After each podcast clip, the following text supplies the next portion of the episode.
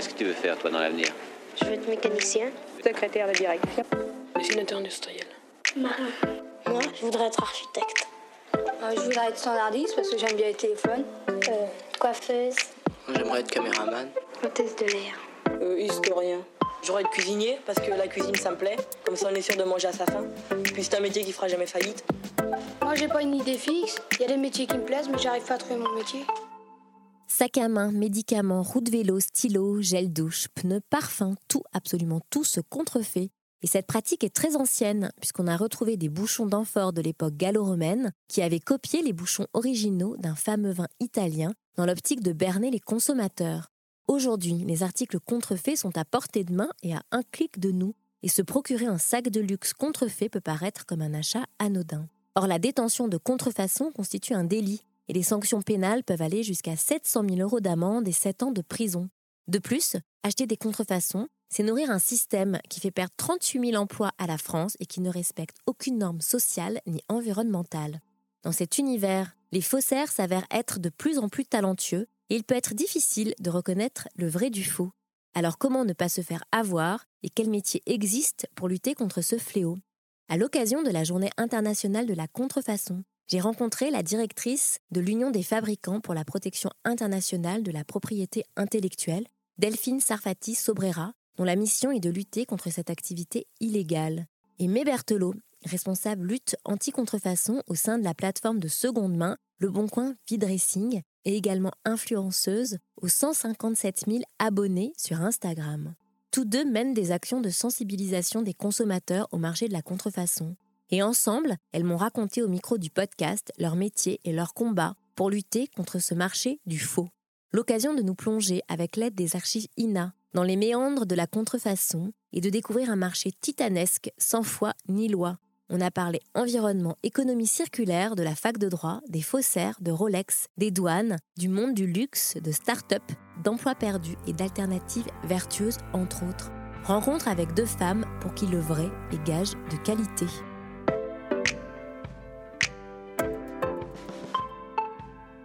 Bonjour May, bonjour Delphine, merci beaucoup euh, de participer euh, au podcast sur le métier. On va parler ensemble euh, de la contrefaçon, ce fléau qui ne cesse de s'agrandir de jour en jour en France et dans le monde. Bonjour, merci beaucoup pour l'invitation. Moi, je t'en prie. Bonjour, bah, je suis ravie de participer à cette émission et je suis sûre que les auditeurs vont apprendre beaucoup de choses. Un plaisir partagé. Allez, c'est parti, on y va. Mais est-ce qu'on peut revenir ensemble sur ton parcours et comment est-ce qu'on devient responsable réputation et lutte anti-contrefaçon pour les plateformes V-Dressing et Le Bon Coin? Avec grand plaisir. Alors ça commence à l'entrée euh, en fac de droit, j'ai 16 ans.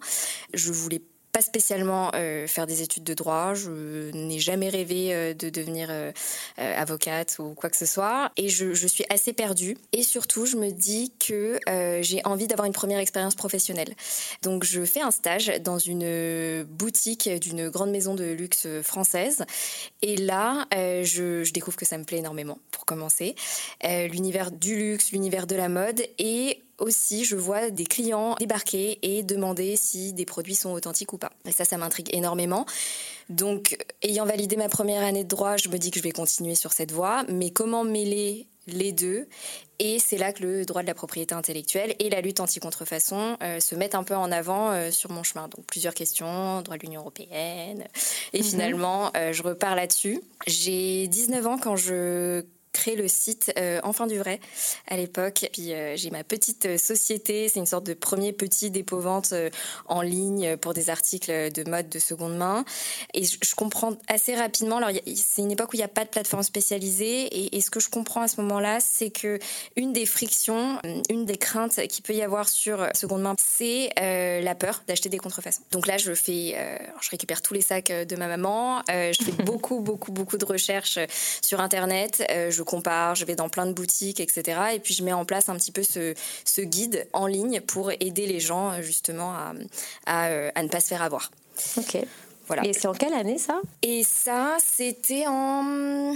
Euh, je pense que j'ai commencé le site vers 2010, quelque chose comme ça, et je l'ai clôturé en 2013.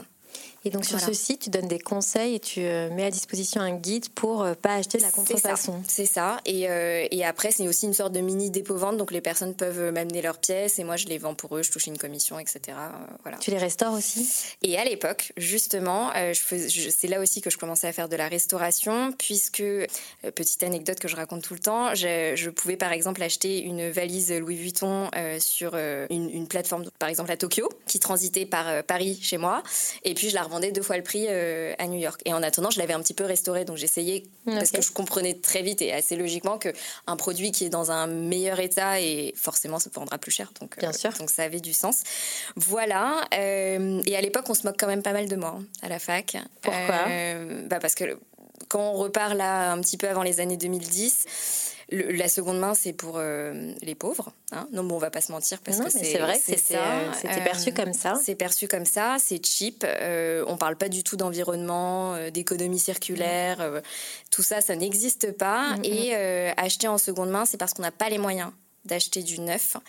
Donc euh, c'est un moment particulier, mais je, je sais pas moi, à cette époque-là, je me dis que c'est un pari, que ça va grossir et qu'il y a sûrement des plateformes spécialisées qui vont ouvrir. Et d'ailleurs, c'était beaucoup plus installé dans les mœurs aux États-Unis déjà. Donc je me disais que nécessairement il allait se passer euh, la même chose, euh, la même chose en Europe et je, je suis ravie parce que je me suis pas trompée apparemment. Ouais, tu t'es pas Voilà. trompée, donc tu as quand même une intuition. Donc euh, Et aussi une connaissance du marché mondial en 2010, de dire tiens, ça existe aux États-Unis, on est toujours un peu en retard, l'Europe, et puis ça va venir par arriver en France. Et aussi, tu es passionné quand même. c'est ça. Alors après, est-ce que c'est une intuition ou est-ce que c'est parce que j'avais vraiment envie de me concentrer sur quelque chose qui me plaisait? C'est pas, Ça, tu sais pas. Ouais, je sais pas trop. Mais en tout cas, euh, je termine mes études en master 2 avec un rythme où j'avais la possibilité de faire euh, un stage en même temps.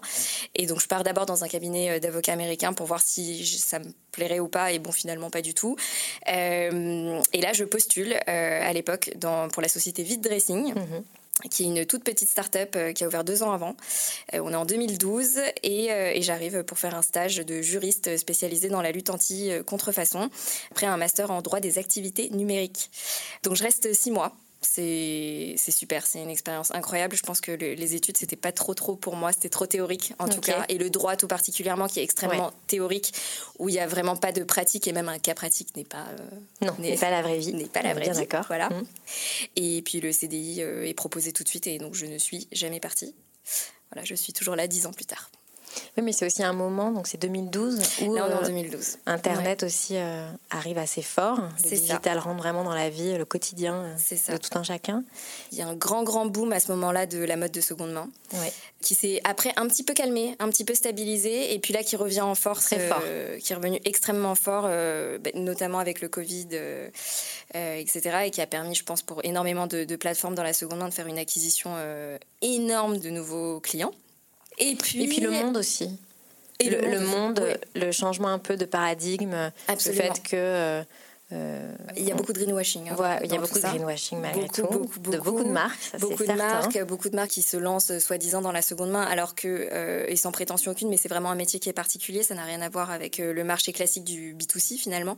Donc c'est très très particulier et beaucoup se lancent soit sans se rendre compte de tous les enjeux qu'il peut y avoir et de, de la particularité qu'est ce marché, soit bah, simplement pour se faire un gros coup de com. Et puis voilà, parce que bah, la seconde main maintenant c'est chic, c'est bien, ça prouve qu'on a des, des engagements. euh, donc, euh, donc, Ben, ça, ça favorise l'économie circulaire aussi, la ça. seconde main. c'est ça. Donc voilà, donc on est, on est en 2012 et puis après euh, 2014 arrive, donc je prends la responsabilité du pôle.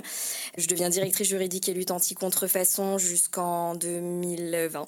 Euh, à ce moment-là, j'ai quatre pôles, donc euh, tout le pôle juridique, tout le pôle affaires publiques euh, lobbying, le pôle lutte anti-contrefaçon et tout le pôle opérationnel puisqu'il était relié euh, à toutes ces problématiques. Et c'est une expérience exceptionnelle, exceptionnelle, très dure Ouais. hyper dur, hyper dur, hyper challenging, et puis avec euh, une évolution très rapide et, et surtout un jeune âge pour moi. Donc j'ai vraiment j'ai fait toute ma vingtaine, euh, Ouais. toute ma travaillé beaucoup énormément, énormément. C'est ça qui était dur?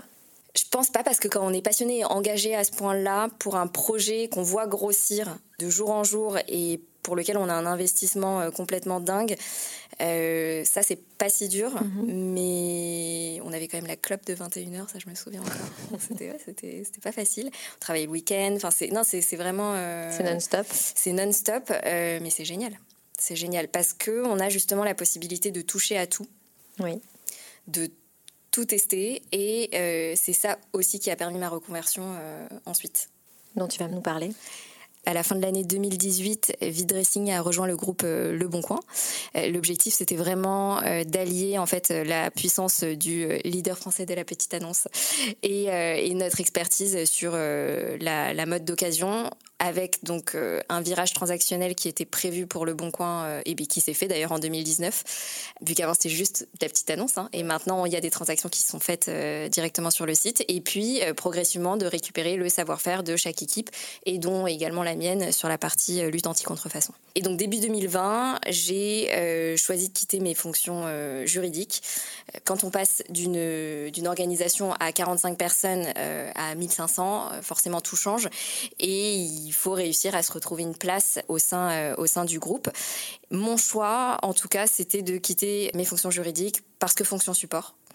Parce que je pense qu'à ce moment-là, j'avais fait le tour, en tout cas euh, de mon point de vue et j'avais envie de me concentrer sur euh, vraiment la lutte anti-contrefaçon à 360 degrés, avec donc ce double rattachement d'un côté euh, au département euh, communication, médias et réputation, et de l'autre vraiment sur la partie fraude. Aussi à tes premiers amours quand tu as lancé le, le site. Exactement. Ouais, c'est ça. Exactement. Et le pratiquer au quotidien. C'est ça.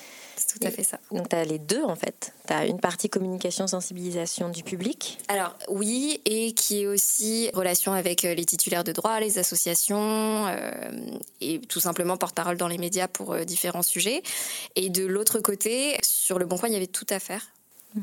Et c'est ça le, challenge en fait qui était vraiment intéressant, c'était de partir d'une page blanche avec des volumes titanesques. Vraiment, quand je, pense quand on est passé des volumes euh, vide dressing qui étaient somme toute euh, déjà assez conséquents, mais d'arriver sur le géant français, c'était mhm. très très très très très impressionnant. Et donc comment en fait mettre en place une certaine scalabilité de tous les process euh, qu'on avait, de tous les outils qu'on avait créés, puisque tout était en interne hein, euh, à date, et de les transformer et de les industrialiser sur une plateforme aussi grosse. Et ça, c'était le challenge C'était le gros challenge, ouais, des volumes entrants euh, énormes, c'était c'est très très très très très différent. En termes de volume, on est sur environ 800 000 à 1 million d'annonces qui rentrent par jour sur le Bon Coin. C'est énorme. Euh. Donc vous avez un traitement d'automatisation euh, de vérification. personne ne peut le faire à la fin, c'est impossible. Vous avez des machines derrière pour le faire. Oui, c'est pas possible. Donc on est quand même parti de quelque chose de plus, plus artisanal, on dirait, euh, mhm. voilà, sur dressing, et qui, qui s'est industrialisé sur les deux dernières années sur le Bon Coin. Oui, donc vu les volumes que tu annonces, il y a la mise en place d'un système d'automatisation et donc de vérification pour éviter euh, notamment les contrefaçons, parce que des contrefaçons, euh, malheureusement, il y en a beaucoup et j'imagine que tu peux en voir passer euh, régulièrement, mais et d'autant plus qu'on associe souvent le luxe à la contrefaçon. Et à ce propos d'ailleurs, je vais vous passer une archive avec le directeur du musée Louis Vuitton, Thierry de Longevial, qui va raconter l'histoire du monogramme Louis Vuitton. Alors assez rapidement, Louis Vuitton va imaginer d'abord une toile euh, à rayures à fond rouge, ensuite une toile à rayures à fond beige. Assez rapidement, il est copié. Donc il a la nécessité à nouveau en 1888 cette fois de créer cette toile à damier. Et eh bien figurez-vous qu'il va être copié à nouveau. Et donc euh, euh, Louis meurt en 1892 et c'est son fils Georges qui innove et qui va créer la toile monogramme en utilisant les initiales de son père. C'est la première fois qu'un produit industriel manufacturé utilise les initiales comme ça.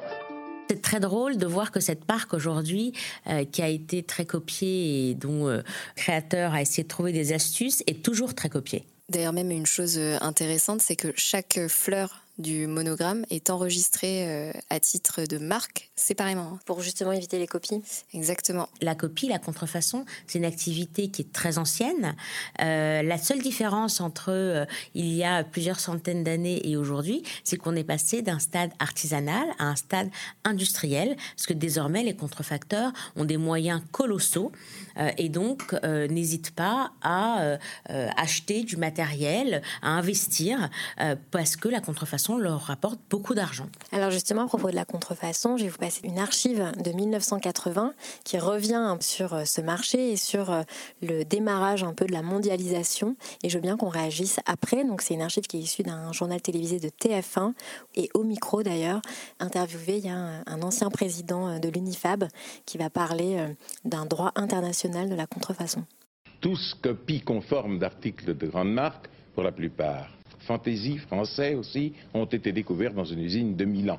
Ont été saisis exactement des moules et des poinçons permettant de reproduire des marques telles que Cartier, Dior, Yves Saint Laurent, Vuitton. Euh, chiffre d'affaires estimé de l'entreprise pirate 100 millions de francs actuels représentant un million d'objets écoulés dans le monde entier. En fait, la contrefaçon, c'est une véritable industrie et, je dois le dire, vous le verrez, fort bien organisée. Ce sac a été copié en Italie d'une manière telle qu'il a fallu avoir recours à un compte-fil pour vérifier la copie et l'identifier par rapport à l'original, et même les griffes euh, étaient, étaient, reproduites très exactement. Eh bien, ces sacs ont été vendus à 80 000 exemplaires au Japon. Nous avons actuellement, je ne peux pas vous dire, mais peut-être 10, euh, procès en cours à Hong Kong, 5 euh, ou 6 au Japon, et, nous nous apprêtons à en faire en Corée, où, où ce modèle de tissu vient d'être enregistré. À Séoul, en Corée, on ne se contente pas de vendre de faux sacs ou de fausses chaussures de luxe, on ouvre carrément des boutiques aux enseignes célèbres mais entièrement factices. Elles sont toutes regroupées dans un même quartier. Nous tentons précisément actuellement d'établir et de négocier un code international de la contrefaçon qui permettrait euh, éventuellement de saisir en douane des objets contrefaits, de les confisquer lorsque la contrefaçon serait dûment reconnue par les tribunaux. Vous, votre réaction euh, à cette archive? Ce qui est amusant, c'est de voir que euh, ce qui était fait auparavant l'est toujours, c'est-à-dire que tous les contrefacteurs s'installent dans un même quartier, dans une même rue. Et ça, c'est des pratiques qui existent toujours aujourd'hui, que ce soit euh, en Asie, euh, en, Espagne ou en Italie. Il y a vraiment des quartiers où on vend de la contrefaçon. Et donc, c'est sans doute quelque chose qui fonctionne bien pour les consommateurs. Un point qui est très intéressant, c'est qu'en 1980, on n'a absolument pas idée que le e-commerce va arriver. Mm. le digital, et que euh, finalement les boutiques euh, physiques, ça ne représente plus rien aujourd'hui, pardon si je me trompe, mais je pense que c'est le cas, à côté de l'ampleur, compris les sites champignons notamment, ou même, de toute façon, la vente de contrefaçon sur Internet, c'est terrible. Mais alors justement, c'est quoi les chiffres de la contrefaçon et euh, de la part d'Internet? Alors moi, ce que je peux vous donner comme chiffre, c'est euh, les chiffres qui correspondent aux saisies des douanes. Mmh. Euh, les douanes ont saisi euh, l'année dernière 9 millions de produits de contrefaçon mmh. en France. Et sur ces 9 millions, 30% provenaient des achats effectués sur Internet, puisque c'était des saisies qui étaient faites sur des petits colis. D'accord. Donc ça prouve bien que l'ampleur du e-commerce euh, est phénoménale. Et euh, au-delà de ça, il faut bien se dire que euh, les douanes ne contrôlent que 2 à 3% du transit. Vous imaginez bien qu'il ne peut pas y avoir un douanier derrière chaque petit colis.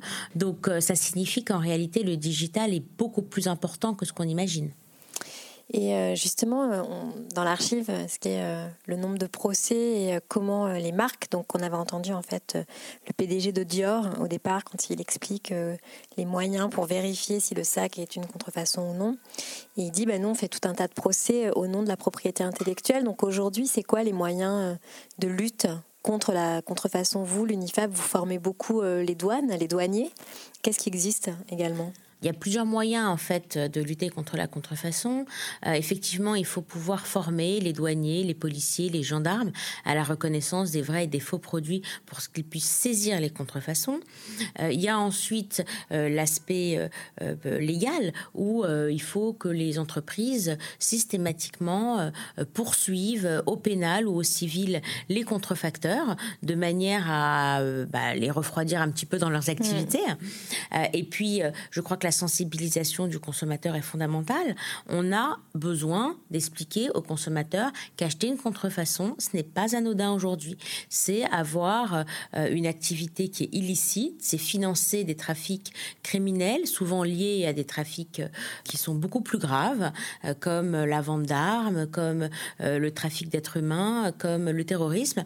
Et donc, financer ces activités, c'est financer des activités qu'on condamne par ailleurs. Et puis ça a un impact aussi, euh, parce que tout ce qui est contrefait euh, peut avoir un impact sur la santé des consommateurs également. Oui, bien sûr. Il faut savoir que par définition, la contrefaçon, c'est un produit illégal. Donc, il n'y a aucune vérification, il ne respecte aucune norme, il peut y avoir des problèmes de santé euh, et de, sécurité.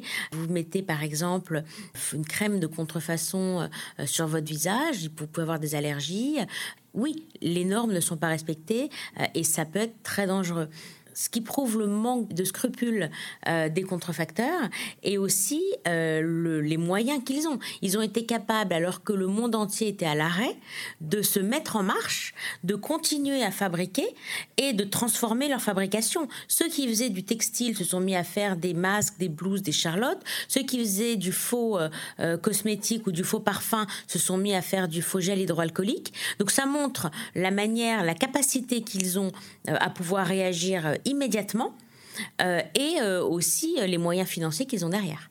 Et donc, la lutte anti-contrefaçon a fait partie des activités qui ont été repérées par l'État pour aider non seulement à préserver le patrimoine intellectuel de la France, protéger aussi les consommateurs et puis éviter la, fuite fiscale, parce qu'il ne faut pas oublier que les contrefacteurs ne payent ni impôts ni taxes. Et donc, c'est 20% de TVA sur tout le trafic de contrefaçon français que l'État perd. Oui, donc ça a quand même des impacts très importants au-delà de la santé et de la sécurité des consommateurs. Ça a aussi des impacts au niveau de l'État. Ça a des impacts au niveau de l'État, ça a des impacts aussi au niveau de l'environnement. Il faut savoir que les contrefacteurs ne font fi de toutes euh, les règles environnementales, que euh, le bilan RSE de leurs entreprises euh, est évidemment dramatique et qu'il peut y avoir au niveau droit social des choses assez étonnantes. Et donc, euh, dans les, missions euh, de l'UNIFAB, il y a cette idée de sensibiliser euh, le public. Donc, il y a un musée de la contrefaçon qui existe. je vais te passer une archive où on t'entend, toi, Delphine. Donc, on est dans les années 2000 et c'est dans une émission de France Culture, Le Bien commun, où tu fais une visite du musée qui est rue de la Faisanderie à Paris, dans le 16e. On expose des produits authentiques à, côté de leur contrefaçon. Euh, c'est dans le but, bien sûr, de sensibiliser le grand public aux problèmes euh, de la contrefaçon. Mais ce sont des objets qui ont fait l'objet, j'imagine, de décisions de justice. Vous ne faites pas de contre-publicité. Tout à fait. Les produits euh, exposés dans le musée ont tous été jugés. Est-ce que vous pouvez euh, nous donner quelques exemples? Est-ce qu'on peut aller voir euh Bien sûr. Alors, on peut aller voir effectivement dans, ce, dans cette vitrine-ci que vous avez par exemple des babouches en cuir qui sont des babouches en fait d'un célèbre maroquinier français. Et c'est un produit d'une part que l'entreprise ne fabrique pas et d'autre part, même si elle en fabriquait, on voit bien que ce sont des contrefaçons. Car je ne le vois pas du tout. vous ne voyez pas la différence de cuir. Euh, D'ailleurs, je crois que ce, ce n'est même pas du cuir, mais du plastique, je pense. Et quand on se pense un petit peu, quand on les regarde à l'envers, venez voir par ici, on s'aperçoit quand même que les finitions sont quasi inexistantes. Et pour un produit de luxe comme celui-ci, ça paraît euh, invraisemblable. Alors maintenant, il est très difficile d'avoir une, de dire quelle peut-être la différence de prix entre un produit authentique et une contrefaçon, car euh, les contrefaçons sont réalisées euh, de, manière de plus en plus technique, avec des moyens euh, de plus en plus évolués, et parfois les contrefaçons peuvent avoir presque le même prix que les produits authentiques. là, ça fait quoi de se réentendre 20 ans après?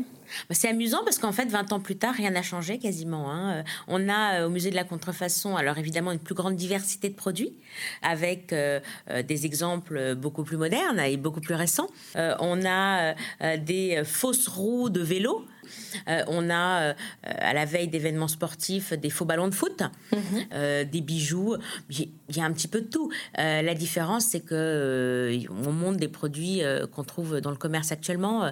on a des faux casques, des faux, des faux écouteurs pour portable, etc. Dans l'archive, tu dis que finalement, les contrefaçons sont souvent bien faites et que le delta entre le prix d'achat d'un produit issu d'une marque de luxe française avec un savoir-faire et le produit contrefait, finalement, c'est pas si important que ça.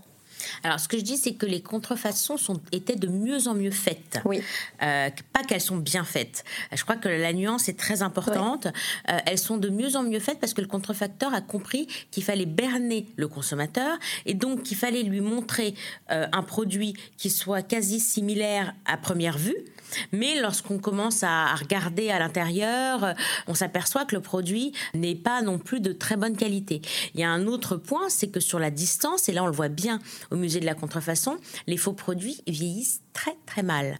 Mmh. On a l'exemple de quelques sacs au musée euh, qui ont complètement, euh, qui sont complètement dénaturés. D'ailleurs, je disais à la directrice du musée la semaine dernière qu'il faudrait peut-être les enlever tant les contrefaçons sont devenues moches, alors que les vrais sont restés impeccables.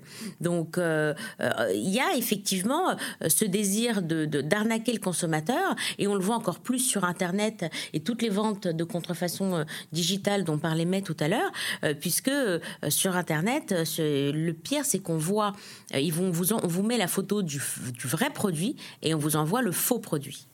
Alors, euh, je vais vous passer une archive qui euh, concerne les montres, qui concerne des Rolex. Et il y a un expert, en fait, qui, dans cette archive, explique à quel point les montres peuvent être extrêmement bien faites, mais il livre quelques secrets sur comment repérer une arnaque. Sur une fausse Rolex, Cosmographe Daytona, parfaitement bien faite. Alors premièrement, il faut laisser à César ce qui est à César. Rolex, c'est d'une grande qualité. Premièrement, cette contreboîte-là n'est pas de bonne qualité. Voyez-vous, le carton est mal assemblé et c'est pas de grande qualité. Deuxièmement, l'imitation de la boîte en cuir est de très très mauvaise qualité. Voilà. Le collage est de mauvaise qualité. Les frappes, les frappes de Rolex sont mal faites. Ensuite, la boîte n'est pas parfaite, c'est une copie, mais une copie redoutable quand même, pour le néophyte. Ensuite, chose très importante, extrêmement importante, la carte paraît parfaite. Voilà un secret de notre expertise que nous allons vous dévoiler. Voilà, un secret d'expertise. L'hologramme est parfaitement réalisé. Le seul problème, vous voyez, elle coupe. Et ça, Rolex, ça n'existe pas. Les cartes Rolex sont parfaites. Là, vous passez le doigt, en appuyant un peu, vous vous coupez. Manque de qualité. Mais l'hologramme, extrêmement bien fait. Voilà, première chose. Ensuite, assemblage du cuir. Cuir de basse qualité, assemblage décousu. Vous prenez un cuir Rolex, il est parfait, les frappes sont parfaites. Vous voyez Assemblage, couture mal faite. Enfin, c'est pas une qualité Rolex, hein, vous voyez il y a des traces de colle, c'est pas Rolex. Et ça, c'est faux, entièrement faux. Ça, c'est vulgaire, ça, c'est n'importe quoi. Vous voyez le collage Le plus redoutable, c'est la montre. Alors, la montre, nous ne dévoilerons pas notre expertise, mais ce que je peux vous dire, c'est que ce pas des faux à 50 euros. C'est des faux qui se vendent entre 1000 et 1800. C'est très, très, très bien réalisé. Absolument bien réalisé. Et qui peut piéger euh, euh, des tas de néophytes. Hein des tas de néophytes, même qui ont acheté des Rolex neufs, parce que la qualité est surprenante. Hein. On a entendu donc au micro un spécialiste euh, en horlogerie, et notamment de Rolex, et on est en 2021. Est-ce que tu peux réagir à l'archive, s'il te plaît, Delphine? En fait, ce qu'on voit bien dans le reportage, c'est que les contrefacteurs, ils misent tous sur l'apparence, donc euh, l'apparence de la montre, mais à l'intérieur, euh, évidemment, ce ne sont pas du tout des produits de bonne qualité. ça donne l'apparence à l'extérieur, mais ce n'est pas un produit qui est égal au produit authentique. Vous imaginez bien sur de la haute horlogerie euh, que c'est euh, quasi impossible à obtenir. Et euh, pour le packaging, évidemment, le packaging, c'est pas ce qui est le plus important lorsqu'on achète une montre. Ce qui est le plus important, c'est l'objet. Donc l'acheteur, il est très attentionné à l'objet et, et, pas, et pas au packaging. C'est pour ça que le contrefacteur, il mise plus sur l'objet que sur le packaging cette fois. Et justement, vous, à l'UNIFAB, vous formez les douanes. Donc, vous connaissez, j'imagine, plein de secrets de fabrication qui sont très encadrés, c'est ça? Et c'est un, ça représente quoi comme part d'activité au sein de l'UNIFAP, ça, la formation? On forme effectivement euh, plus de 1000 euh, agents police, douane, gendarmerie par an mhm. en France, mais aussi au-delà. Hein. c'est une activité qui est extrêmement importante puisque on fait plus de 50 formations par, par an. Une ça veut dire semaine. une par semaine. On fait le tour de France mhm. de la lutte anti-contrefaçon avec de nombreuses entreprises et on les forme sur différents secteurs d'activité pour qu'ils aient euh, un œil euh, extrêmement averti euh, lorsqu'ils voient transiter les produits. Et donc pour vraiment vérifier et savoir, connaître grâce à une expertise du produit. Et ça, c'est les maisons qui vous disent les secrets de fabrication alors les maisons transmettent un certain nombre d'informations, évidemment. Euh, ce sont des agents assermentés, hein, donc euh, avec le, secret professionnel. Mhm.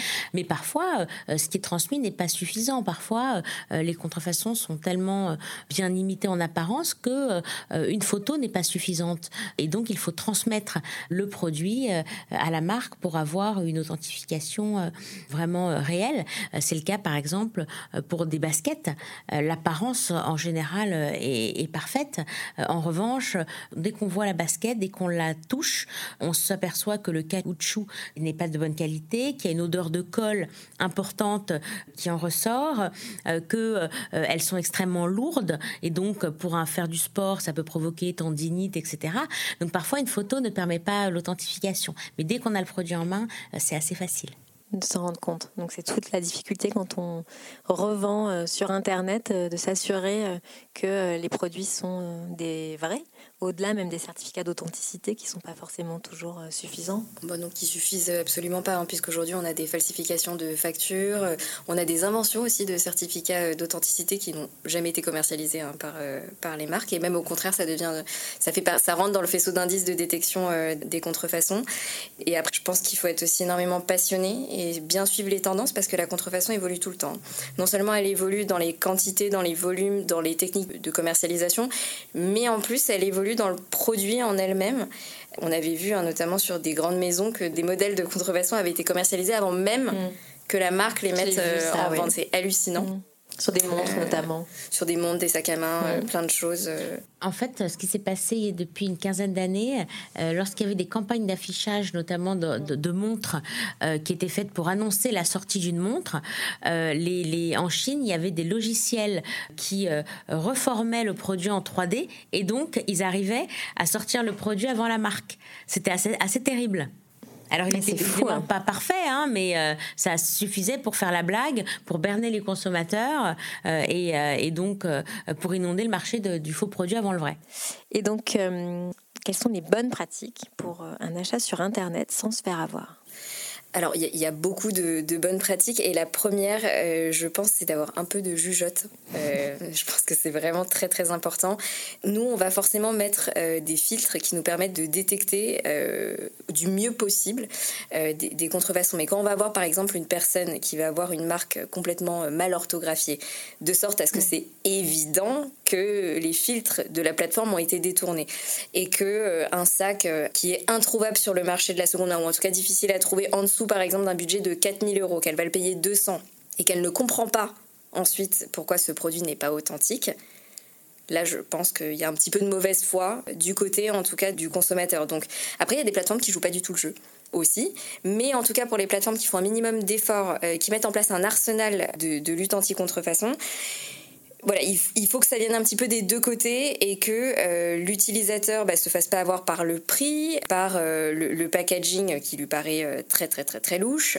alors il y en a qui sont effectivement totalement bernés et ça pour le coup c'est compliqué. Et aussi des vendeurs qui n'ont absolument pas conscience que ce qu'ils vendent n'est pas authentique. Mais ça, ça arrive. Ça arrive. Eux-mêmes se sont fait berner. Ça arrive. Nous, on a eu cadeaux de mariage, ah oui. des, des, des, choses très très compliquées. Voilà. Donc le secret, c'est plutôt faire confiance à des plateformes, en tout cas, qui euh, mettent en place un arsenal euh, juridique ou qui encadrent, euh, bien lire les annonces, le prix? Le, prix, évidemment, c'est un point qui est extrêmement important et je pense qu'il peut déjà écarter au moins 50 à 60 de la plupart des, contrefaçons. On ne va pas se laisser appâter euh, par. Euh, il faut, faut, vraiment, je dis toujours ça, il faut vraiment pas croire au Père Noël. Euh, et, et, si l'annonce est trop belle pour être vraie, c'est que il y a quand même de, forts doutes. C'était pas le cas il y a dix ans, quand on était un peu au début de, de la, en tout cas, enfin sur ma partie, hein, sur la mode de seconde main, où c'était encore un petit peu l'Eldorado, où c'était plutôt des plateformes généralistes sur lesquelles on pouvait encore faire de très très très très belles affaires.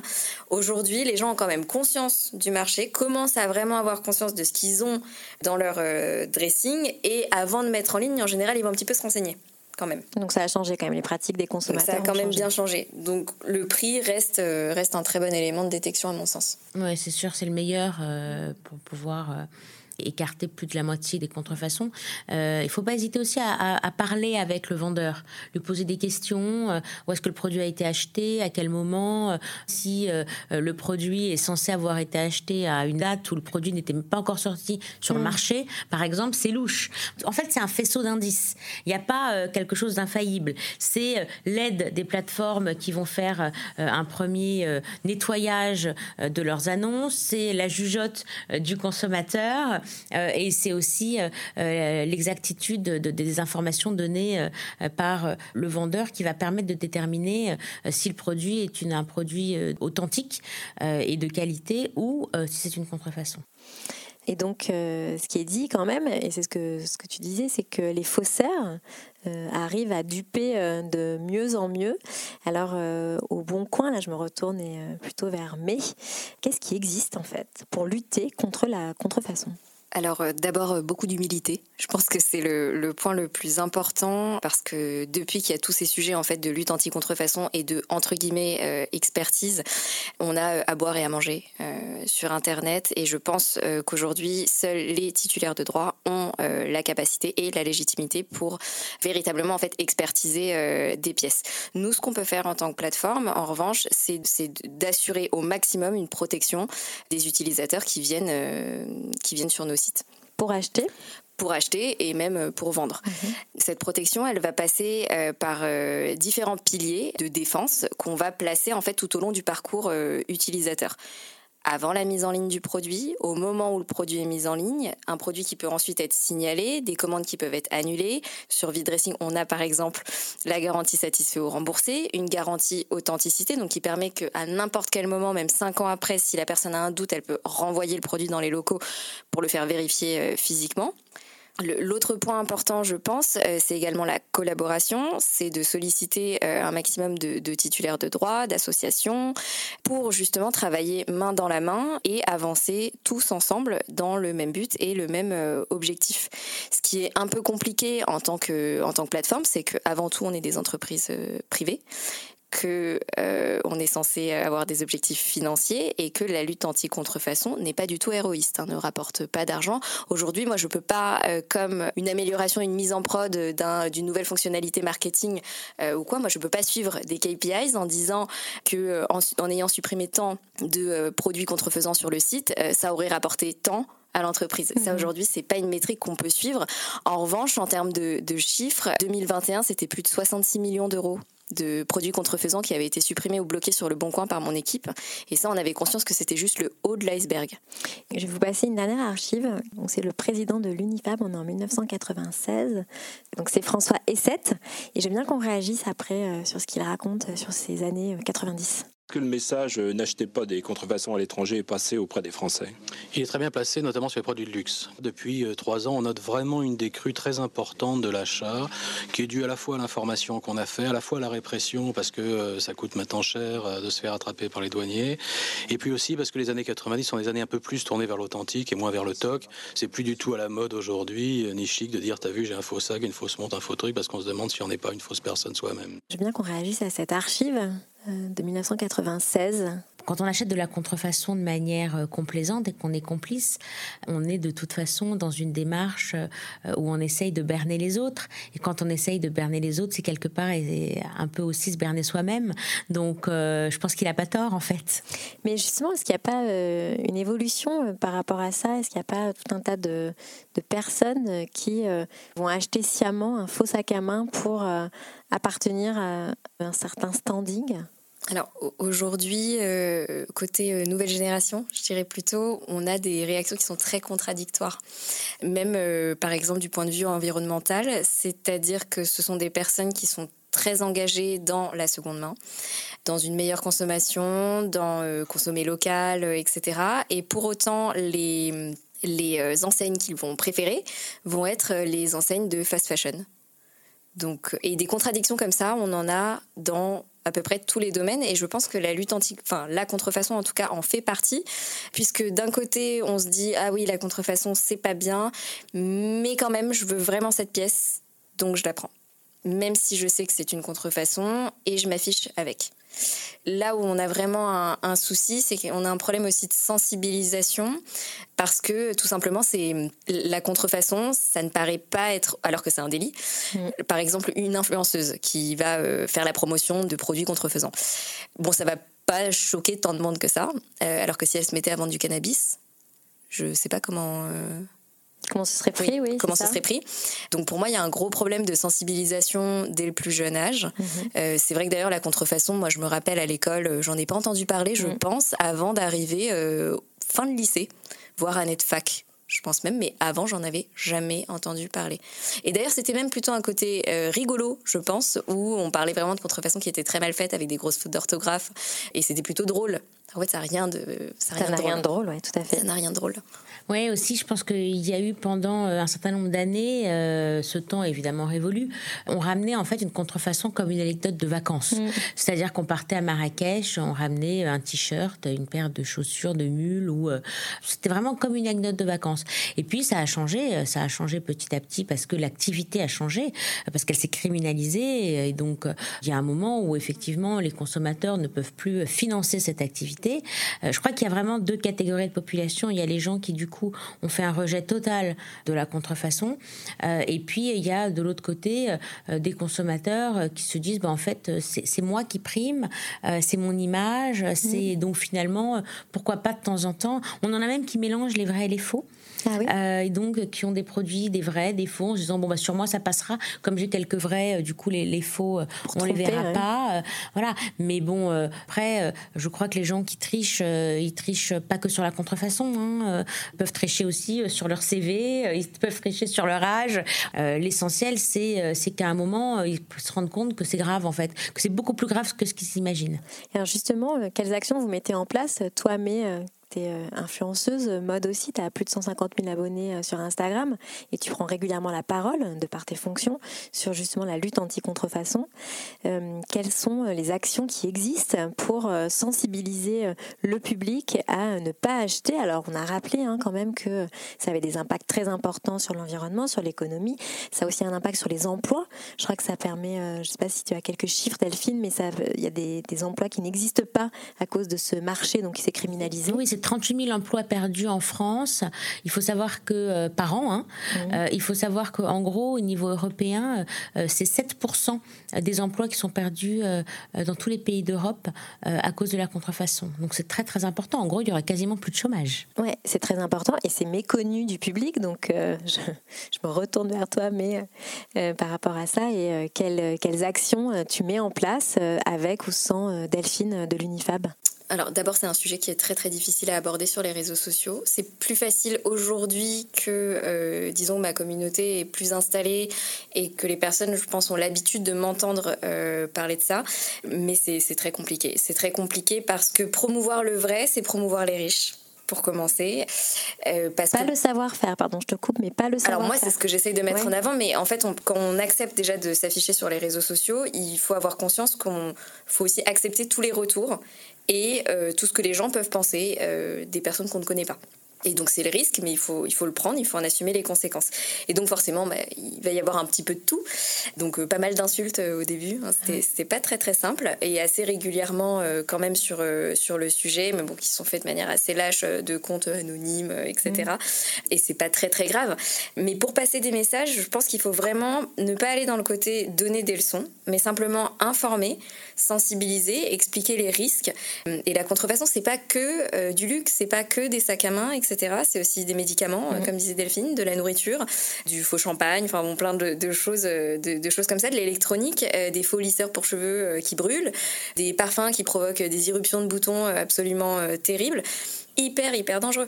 Donc voilà, je, pense vraiment c'est plus un côté sensibilisation, expliquer que en tout cas moi c'est mon choix et que c'est un message que j'ai envie de passer pour faire respecter le savoir-faire, euh, la création, etc. Et après qui même me suivent, hein, je pense que c'est un petit peu ça. Donc je travaille euh, notamment euh, avec avec Delphine quand il y a des événements pour aussi bah, les, relayer parce que c'est bien je pense de parler de beaucoup de choses qui sont très futiles hein, au, quotidien, mais aussi de savoir s'engager sur sur des choses qui sont importantes et puis à contre-courant de ces produits dont aujourd'hui on fait énormément la promotion euh, sur les réseaux sociaux. Donc j'espère qu'il faut bien qu'il y ait quelqu'un de l'autre côté qui Ouais. puisse un petit peu euh, refaire peser euh, la, la balance et, et expliquer que, que c'est pas bien.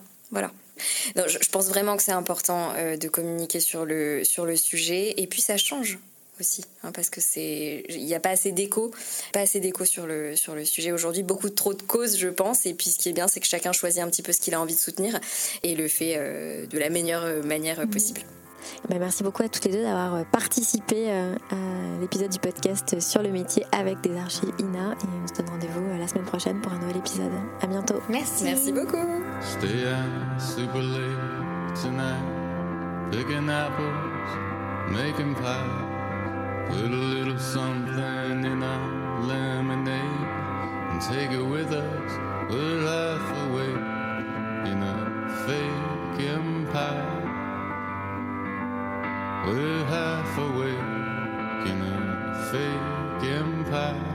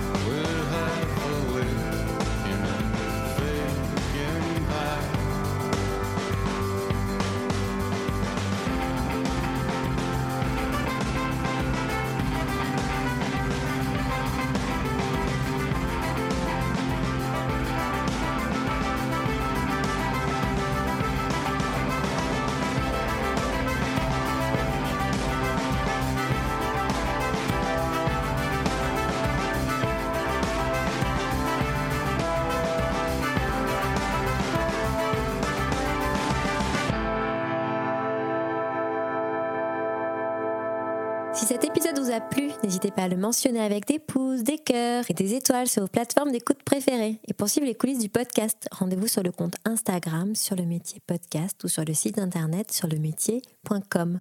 Un grand merci à Lina pour son aide précieuse et au monteur Stéphane Huguet qui a mis en musique cet épisode. Je vous donne rendez-vous la semaine prochaine. Qu'est-ce que tu veux faire, toi, dans l'avenir? Je veux être mécanicien. Secrétaire de direction. Dessinateur industriel. Marin. Moi, je voudrais être architecte. Euh, je voudrais être standardiste parce que j'aime bien les téléphones. Euh, coiffeuse. Moi, j'aimerais être caméraman. Hôtesse de l'air. Euh, historien. J'aurais être cuisinier parce que la cuisine ça me plaît. Comme ça on est sûr de manger à sa faim. Puis c'est un métier qui fera jamais faillite. Moi, j'ai pas une idée fixe. Il y a des métiers qui me plaisent, mais j'arrive pas à trouver mon métier.